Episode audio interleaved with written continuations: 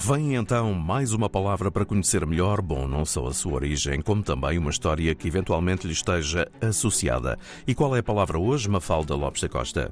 A palavra do dia é vórtice, e um vórtice é um movimento de rotação de um fluido em volta de um eixo, que pode ser rectilíneo ou curvilíneo.